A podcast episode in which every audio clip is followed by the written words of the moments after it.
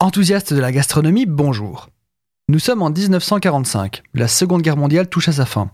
Percy Spencer, qui travaille sur l'amélioration des performances d'un radar, remarque après sa série de tests que la friandise qu'il avait en poche a fondu. Une friandise qui fond dans la poche, ça arrive. Mais Percy remarque qu'elle est anormalement fondue par rapport à la température de son laboratoire. Il comprend que quelque chose d'externe a causé cela. Percy fait le lien entre la chaleur absorbée et les ondes émises par le radar, et en effet, il vient de découvrir par hasard les propriétés calorifiques des micro-ondes.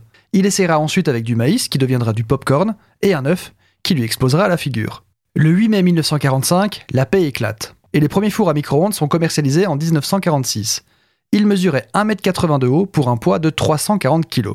Alors en réalité, cette rapidité d'invention est romancée, et il est difficile de discerner le vrai de la légende. Il est sage de penser que ce processus fut beaucoup plus lent, progressif et collectif. Contrairement à la croyance générale, il n'a jamais été développé à des fins offensives. En effet, le four à micro-ondes n'est pas une arme à la base, mais bien un radar. Néanmoins, ça n'enlève rien à la révolution technique que les fours à micro-ondes appelés radar range à l'époque ont apporté dans nos cuisines. Il faut se remettre à l'époque où les principaux moyens de chauffer sont le four conventionnel et le fourneau, et qu'ils sont parfois encore au charbon.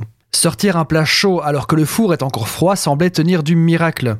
Dans les grandes lignes, le four à micro-ondes fonctionne en excitant les molécules d'eau contenues dans le produit grâce à un bombardement d'ondes électromagnétiques.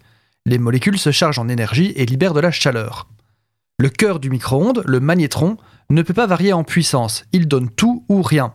Lorsque nous diminuons la puissance de notre four à micro-ondes, pour dégeler par exemple, le micro-ondes en fait va travailler par intermittence, en moyenne par tranche de 15 secondes.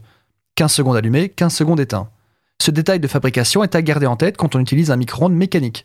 Actuellement, les micro-ondes avec un interface électronique font la balance suivant le temps que vous avez programmé.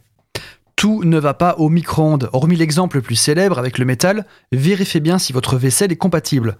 Elle comporte souvent des logos ou des inscriptions sur l'emballage quand ce n'est pas directement sur la vaisselle en elle-même. Un plat qui va au lave-vaisselle ne va pas forcément au micro-ondes et vice-versa. Un petit truc pour savoir si votre vaisselle est compatible, lorsque vous chauffez un produit dans une assiette, si après une minute de chauffe le produit est encore froid mais que l'assiette est brûlante, alors c'est qu'elle n'est pas compatible avec le micro-ondes. Gardez-vous de l'utiliser au micro-ondes car elle pourrait finir par exploser.